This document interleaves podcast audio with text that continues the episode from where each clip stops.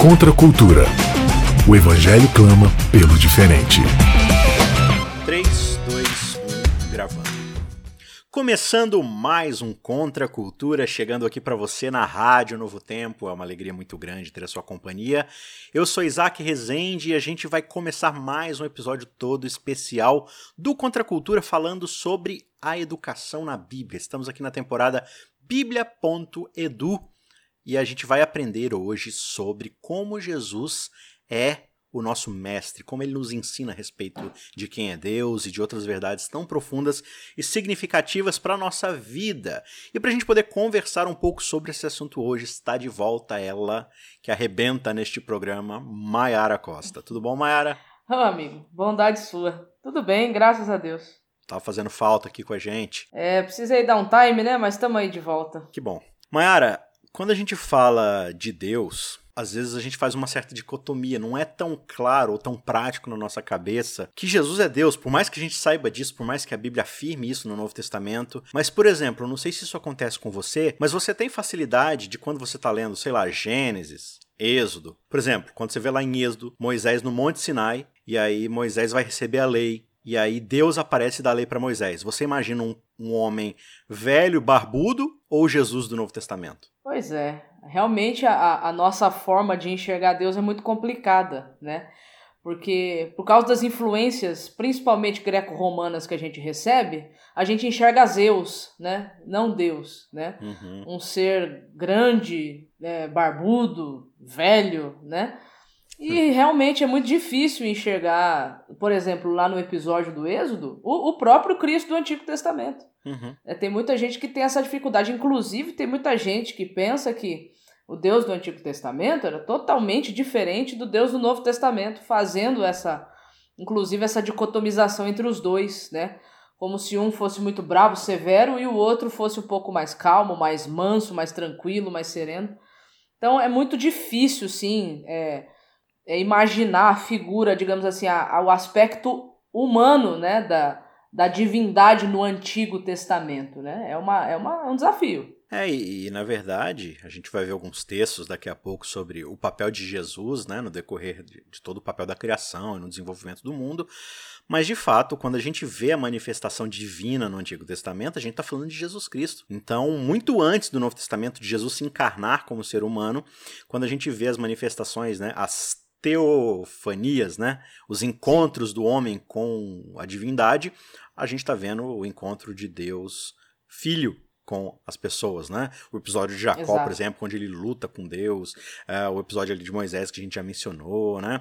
Todas essas manifestações, é, lá na fornalha com os amigos de Daniel, tudo isso aí é, é Jesus aparecendo, né? Sim. né? Mesmo quando Até a gente mesmo acha lá que... com Abraão, né? A visita do, isso, daqueles bom, três homens lá em, em Gênesis é, 18, uhum. é, é Cristo com dois anjos que visita Abraão na tenda. Exato, exato. Então, por exemplo, quando Deus está negociando com Abraão para ver se vai destruir Sodoma e Gomorra, ah, não, esse é o Deus Pai, que ele é, ele é mais irado. Não, é Jesus. É Jesus que está falando que vai destruir Sodoma e Gomorra, né? Não, mas Jesus é amorzinho e tal. Então, na verdade, Jesus é a exata representação do caráter do Pai. Ele vai cansar Exato. de falar isso, né? Então, o que a gente vai perceber no decorrer desse estudo, eu espero fique claro para você, a gente vai visitar alguns textos aqui, mas você pode se aprofundar um pouco mais anotando essas passagens depois e estudando com mais calma. Beleza? Antes da gente continuar, eu quero lembrar e pedir a você, né, lembrar que a gente está lá no YouTube, em youtube.com/barra cristãos cansados ou no site cristãoscansados.com.br. Lá você encontra muito material além do que a gente fala aqui no Contra Cultura. Né? O Contra Cultura é um episódio de 27 minutos e lá, durante a semana, a gente vai soltando outros pontos da conversa que não ficaram dentro do episódio. Então, todo dia tem um dropzinho ali, tem um trechinho a mais para sua reflexão. Você pode usar como meditação ou para iniciar o seu estudo diário ali e tudo mais. E tem também muitos outros materiais, né? Quase toda semana eu estou postando alguma palestra ou algum sermão. A gente tem uma série todos os domingos sobre algum livro específico da Bíblia. A gente está agora começando com Filipenses, né? Então, cada domingo a gente tem a exposição de um trecho de Filipenses onde algumas, alguns amigos aí têm ajudado a gente a aprender sobre é, esses conceitos bíblicos. Então todo esse material você só encontra lá em youtube.com.br cristãos cansados. E aí você pode se inscrever lá para ficar atento e receber todo o nosso conteúdo, clicando nas notificações para não perder nada. Ou então você pode, por qualquer plataforma de podcast, assinar o nosso feed, Cristãos Cansados, e aí você vai ficar por dentro de tudo que sair. Beleza, então voltando aqui, Maiara, para o nosso estudo, eu queria convidar você e o pessoal para a gente iniciar o nosso estudo aqui em Hebreus, no capítulo 1. Hebreus é um, uma carta, né, é, um, é um sermão, é uma homilha maravilhosa, porque ela tem como objetivo mostrar para a audiência, ou seja, para aqueles que vão ler essa carta ou ouvir esse sermão, como Cristo Jesus ele é superior a tudo aquilo que o ser humano possa almejar nessa terra. Então, assim, ah, mas nós temos a revelação de Moisés, então Jesus é superior. Tá, mas nós Sim. temos o santuário, então Jesus é superior. Jesus ah, é mas é nós temos uhum. o sacrifício, superior. Nós temos a, a escritura, superior. Ah, mas nós temos. Superior. Ah, os anjos, superior. Só que ele começa, Maiara, a introdução aqui da, desse sermão, dizendo o seguinte, no verso 1. Antigamente, Deus falou muitas vezes e de muitas maneiras aos pais pelos profetas. Mas, nestes últimos dias, nos falou pelo Filho, a quem constituiu herdeiro de todas as coisas e pelo qual também fez o universo. Um comentário breve aqui. Essa expressão muitas vezes e de muitas maneiras, a forma como o grego está construído aqui é bem interessante, porque ele dá a entender o seguinte, que na antiguidade, Deus falou muitas vezes e de forma extremamente fragmentada. Ou seja, uhum. ele falou um pouquinho aqui, falou um pouquinho lá, falou um pouquinho naquele momento, deu aquela revelação um pouco. Você tem uns grupos aqui, né? Uhum. Começa com os pais, os pais aqui podem ser considerados os patriarcas. Desde Adão, passando por Noé, chegando em Abraão, Sim. Isaac e Jacó. Depois vem os profetas né? Considerando a transição ali de Moisés até Exato. Samuel e dali seguindo, né? Isso, de Samuel para frente até de fato chegar no último profeta, que seria no caso Malaquias, né? Uhum. Você observa aqui que está havendo uma, uma revelação progressiva em relação a quem é esse Deus. E aí o texto ele é tão claro em dizer que a revelação máxima de quem é esse Deus viria depois. Exato, quando ele diz que nestes últimos dias, ou seja, a partir desse momento, depois que Cristo apareceu, ou seja, a partir do momento que Cristo aparece, já são os últimos dias, né? Aquilo que havia de acontecer como revelação aconteceu plenamente, né? Daqui para frente agora já estamos no encerrar da atividade divina, no sentido do plano da redenção, né? Então ele diz aqui que nele foi feito todo o universo, né? E o verso 3 diz: "O filho, Jesus, é o esplendor da glória de Deus e a exata expressão do seu ser, sustentando todas as coisas pela sua palavra poderosa. Depois de ter feito purificação dos pecados, assentou-se à direita da majestade nas alturas. E aqui ele fala que ele se torna tão superior aos anjos, tendo um nome mais excelente do que eles, né? Ou seja, Cristo Jesus, quando a gente olha para Cristo, a gente tem uma exata e perfeita demonstração de quem é Deus o Pai. É uma cópia não existe diferença entre os dois, né? Vamos dizer assim. Então não adianta. É, se a gente realmente quiser conhecer de fato quem é o Pai, a gente tem que olhar para Cristo, que é a exata expressão do seu ser, resplendor de quem ele é. Uhum. Então não tem outra forma da gente conhecer a Deus o Pai se não for através de Cristo. Eu acho que qualquer outra forma que a gente escolha para querer conhecer Deus o Pai é pálida e não é de todo suficiente. Acho que é Paulo fala isso em Romanos 1, né? Que ele até fala ali da natureza, né? Uhum. E tem muita gente que pelas revelações que Deus deu de si mesmo na natureza, eles são indesculpáveis. Por quê? Porque você consegue conhecer alguns atributos de Deus pela criação, por exemplo, pela natureza.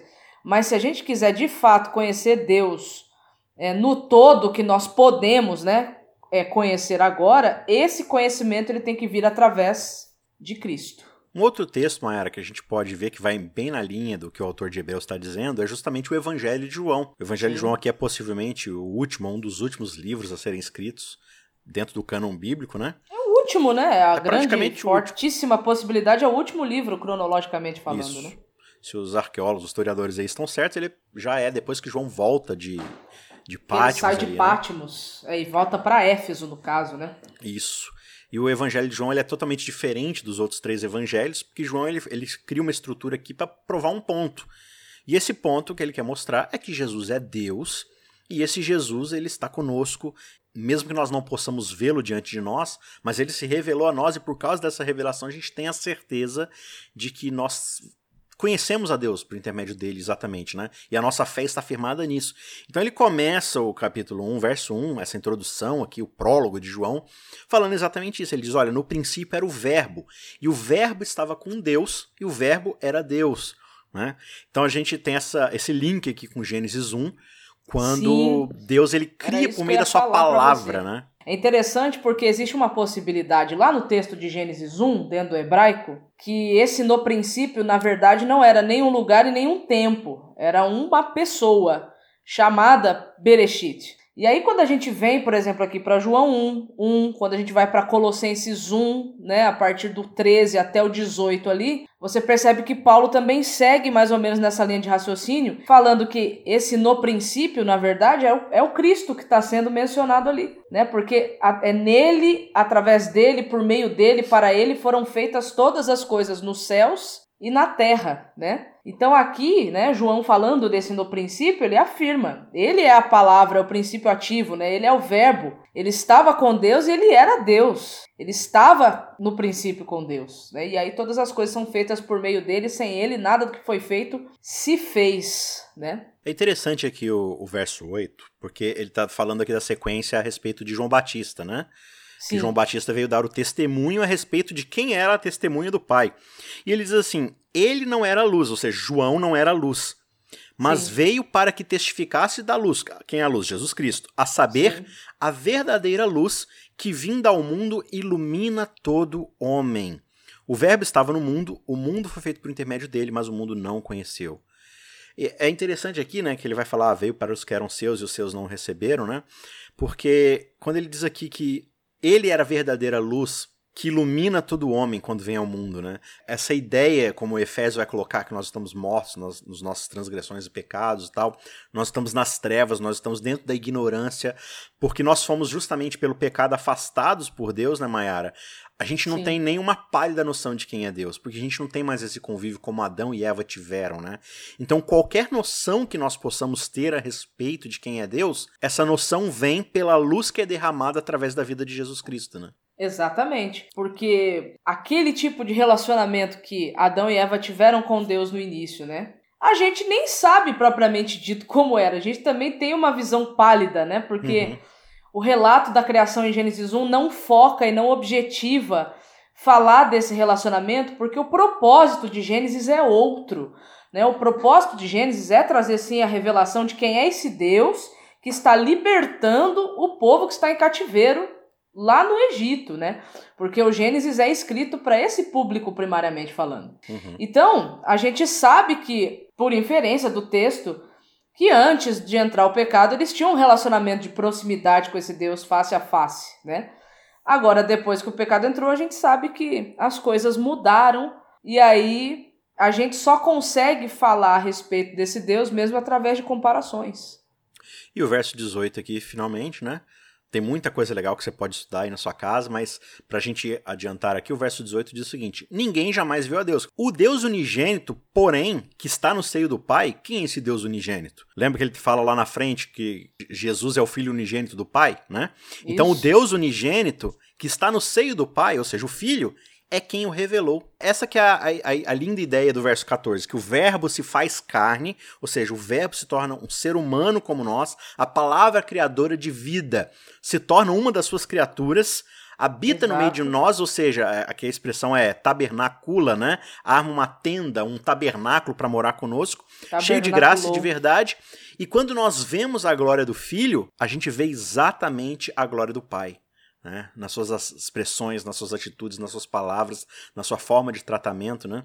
Pois é. Então isso daí já derruba a tese de que, por exemplo, Deus no Antigo Testamento seria um Deus megalomaníaco, uhum. ciumento, genocida étnico, infanticida. Derruba, porque não, não existe diferença entre Cristo e o Pai. Eles são um, né? Eles são eles têm a mesma essência, eles têm os mesmos atributos, o mesmo amor, então não existe diferença entre eles. E é isso que Jesus ele, ele continua trazendo as revelações dessa divindade que começou a ser revelada lá em Gênesis. Né? É, um outro texto bacana aqui para a gente poder analisar ainda no Evangelho de João, é o capítulo 14, né? O capítulo 14 é um capítulo lindíssimo, onde Jesus ele está conversando aqui com os apóstolos e ele começa falando lá, né? não se turbe o vosso coração, credes em Deus, né? Começa nessa forma linda e maravilhosa. E aí no verso 15, o discípulo Tomé, ele se vira para Jesus e fala, ó, Senhor, a gente não sabe onde o Senhor vai, como é que a gente vai saber o caminho? E Jesus fala: Olha, eu sou o caminho, a verdade, a vida.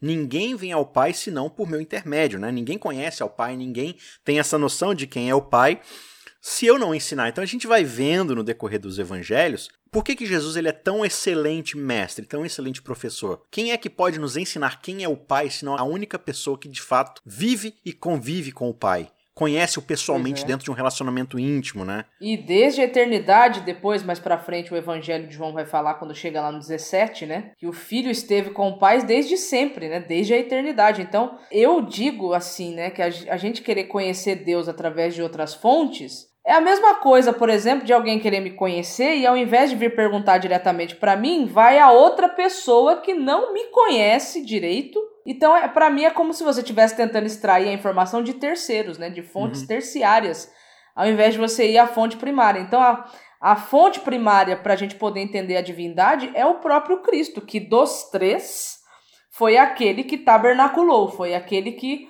que ganhou uma, uma forma humana bem semelhante à nossa. Agora, a, a gente vê aqui na, nesse próximo verso que os discípulos de fato eram lerdinhos, né? Eles só não eram mais lerdos do que a gente é lerdo, né? Porque pois é. a gente ainda consegue muitas vezes ser mais sonsinho, mais. Do que os discípulos. Do né? que os discípulos. Mas ele diz no verso 7, Jesus, né? Se vocês tivessem conhecido a mim, vocês conheceriam também o meu Pai. Porque desde agora vocês o conhecem, o têm desvisto. Ou seja, ele está falando assim: olha, é, é óbvio que eles não estão vendo o pai no sentido, né? Físico pleno ali da, da coisa, coisa né? físico. Uhum. Mas Jesus está dizendo o seguinte: olha, se vocês conhecem a mim, vocês têm conhecido ao Pai. Vocês já o têm desvisto, porque vocês estão vendo a mim. Aí Felipe pergunta: Senhor, então nos mostra o Pai e isso nos basta. Ou seja, eu falei, eu falei, eu falei, eu repeti, mas você ainda não entendeu nada. Né? É... Mas é engraçado porque a gente se prende muito a essas questões, às vezes as questões é do aspecto humano. Como será que Deus, o Pai, por exemplo, é humanamente falando no sentido do aspecto físico? Cara, a Bíblia não se preocupa em dar o aspecto da aparência física de Deus, nem de Cristo, que esteve nesse mundo, que você tem aí pelo menos dos quatro biógrafos, você tem dois que conheceram, né, Jesus assim de perto, né, Mateus e, e, e, João, né? Nem eles que andaram três anos e meio com Jesus não fizeram, assim, digamos, questão de trazer a descrição da aparência física dele. Às vezes a gente se prende nisso, então não sei, posso estar errada, mas parece que a, a sensação que dá quando a gente lê o verso, o verso 8 aqui, Felipe pedindo para Cristo mostrar o Pai, é porque eles estavam, talvez, né, assim, é o que dá a entender, muito curiosos em relação a como seria a aparência física do Pai, né? Só que Jesus veio mostrar o caráter de, do pai, né? Quem ele é, né? Não como ele é, mas quem ele é, né? Extrapolando bastante aqui o texto bíblico, fazendo um exercício de imaginação, mas quando a gente tenta refletir um pouco em como começou o grande conflito, né? Como começa o grande engano, como é que Lúcifer lá no céu ele começa a se distorcer dentro das suas ideias, dos seus planos mas você entende que Jesus ali, ele agia como os próprios anjos, né? Jesus sempre teve esse papel de transição, digamos assim, no sentido de Deus é uma glória muito grande, totalmente distante das suas criaturas, no sentido material e no sentido de essência, né? Então, assim, para você se relacionar com a glória do Pai é um negócio muito abismalmente longe de você. Então, o, o grande papel de Jesus, que a gente percebe que já é desde antes dos evangelhos, é que Sim. Jesus ele faz essa transição para suas criaturas, né? Então Jesus, Sim. pelo que a gente entende na linguagem de Apocalipse, por exemplo, de Daniel, é que Jesus ele também tem essa, esse aspecto de anjo, né? Para que os anjos tenham esse relacionamento com Deus, para que os anjos entendam quem é Deus, se relacionem com Deus, mais, mais próximo de algo que diz a respeito a quem eles são, né? É, no entanto, que ele é chamado de arcanjo na Sim. Bíblia, no entanto, que ele é chamado também de é, o príncipe dos exércitos, né? Ou o senhor da, da, dos exércitos, esses exércitos dentro da mentalidade do texto lá é, representa as hostes angelicais, né? uhum. né? Exato. Não, e aí, assim, eu imagino, de novo, eu estou extrapolando bastante aqui minha imaginação, mas imagina que Lúcifer tenha se relacionado com Jesus como arcanjo ali, né? E falou assim: não, mas ele é alguém igual a mim. No fim Por das que contas, ele é só mais um adorar anjo. alguém, né? Aí agora Deus vai, Deus o Pai vai fazer uma reunião lá dentro para decidir criar outros universos. Aí ele chama Jesus que é um anjo igual a mim e eu fico de fora. Não Por que, que chama, eu não tô né? lá? Né? Então, assim, ao Pois mesmo é. tempo em que Deus ele se rebaixa para se tornar conhecido e acessível às suas criaturas, ele abre brecha para que a gente confunda as coisas, né? E para que a gente não valorize tanto assim e, e perca a noção do sagrado e da santidade divina às vezes, né? Uma frase que eu ouvi, e eu nunca lembro os autores, mas não tem problema. Se você procurar na internet, você acha o autor. É que o ser Clarice humano Lispector, é Clarice Lispector. Machado de Agatha Assis. Christie. Paulo Coelho. Ah, Nossa, Nossa, aí eu fui longe demais. diz aí. É que tem um autor, eu não lembro agora se é o Lewis ou se é o Philip Yancey, enfim, eu não me lembro de verdade, mas que ele diz assim que o homem, ele, ele tem o hábito, o homem usa máscaras para se esconder, mas Deus usa máscaras para se revelar. Então, Deus ele, ele, ele, ele oculta, né? Tudo, digamos assim, que ele é e vem revelando gradativamente no passo que as suas criaturas, quer sejam homens ou quer sejam anjos, possam ir através de um relacionamento conhecendo. Eu tenho para mim, principalmente, por exemplo, quando eu leio Ezequiel 28, ou o livro de Ezequiel, né? Porque o Ezequiel é, dos livros bíblicos é o que mais fala, trata, da, por exemplo, da, da figura dos querubins. E Uhum. quando você observa nessa hierarquia celestial, né, eu vou usar esse termo, os querubins eram aqueles que estavam mais próximos do trono, né? Eram os que estavam mais próximos, eram os- que tinham mais proximidade. Mas ainda assim, para ter um conhecimento grande de quem é esse Deus, é como você falou. Jesus ele sempre fez, né? Já fazia parte da essência dele, né? Ser assim. É, é o Filipe Yancey que fala, o Deus com rosto, né? Não é que Deus não tenha rosto, não é isso. É só uma, uma expressão, um rosto que eu digo assim, um rosto conhecido, familiar, né? Uhum. É aquela famosa ilustração do aquário, né? Você tem Sim. um aquário, os peixinhos são pequenos e você é muito grande. Aí todas as vezes que você se aproxima do aquário, o peixinho foge. Uhum. Então qual é a melhor forma de você se relacionar com o peixinho sem que ele fuja? Se você se tornar um peixe também. Né? Então dá a entender, pelo que você falou aí, que Cristo ele já tinha isso, né? Na, já era um traço da personalidade de Cristo ser assim, né? Não, e é- esse é o grande ponto aqui, né? Quando, de novo no verso 9 aqui, Jesus vai responder, ó, Felipe, há tanto tempo estou convosco e vocês ainda não me tens conhecido? Quem me vê a mim, vê ao Pai. Como é que você pode me dizer, mostra-nos o Pai? Não crês que eu estou no Pai e que o Pai está em mim? As palavras que eu vos digo, não as digo por mim mesmo, mas o Pai que permanece em mim faz as suas obras. Crede-me que estou no Pai e o Pai em mim.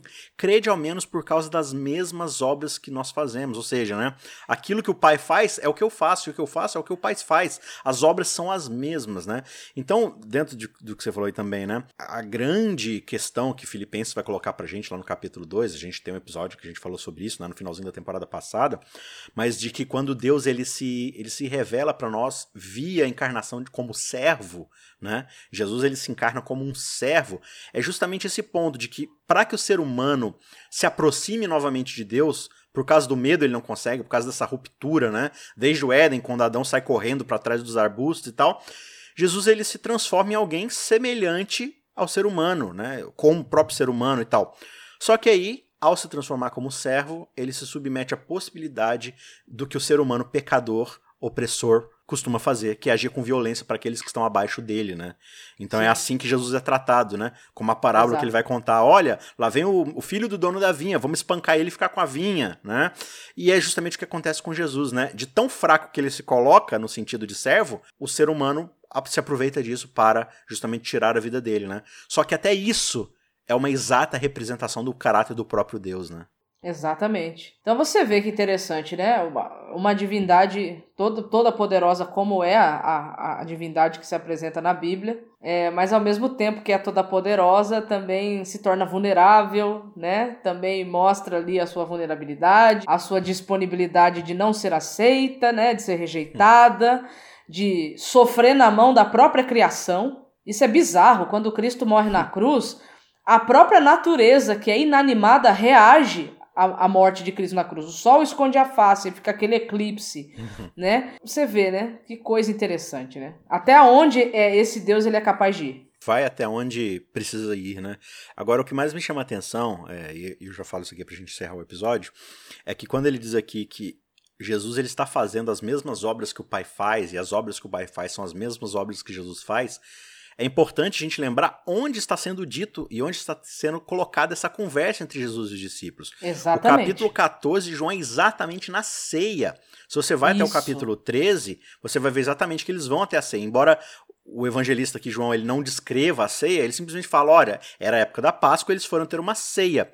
E aí ele ignora completamente os eventos da ceia e se foca na conversa, no diálogo, né? Enquanto os outros lá estão mais descrevendo a festa em si. Mas uma coisa fica clara: Judas, ele fica daquele Possuído. jeito dele, sai para poder trair Jesus, e em seguida, quando Judas sai para trair Jesus, Jesus se levanta, cinge o lombo, né? Ele pega a toalha e coloca nas suas costas e começa a lavar os pés dos discípulos. Lavar os pés de alguém era uma das tarefas mais humilhantes que tinha, né? Era do servo mais ralé que tinha lavar os pés dos outros. Jesus, o mestre, o rabi, o próprio Deus começa a lavar os pés dos discípulos. Então, depois de ele lavar os pés de todo mundo dessa forma humilhante, ele vira para eles e fala assim: As obras que eu realizo, Maiara, são as obras do próprio Pai. Tudo que Cristo fez é o que o Pai estava fazendo através dele também. Nada do que Cristo fez foi desassociado à vontade do Pai. Inclusive, ele vem para fazer a vontade do Pai. E é interessante porque você está mencionando a última ceia aqui, né? João foca muito nesse episódio da última ceia. O que, que aconteceu nessa última ceia? Né, antes de ir para o Getsemane, né? Os outros evangelhos pulam esse pedaço, pega só um pedacinho e vai para o Getsemane.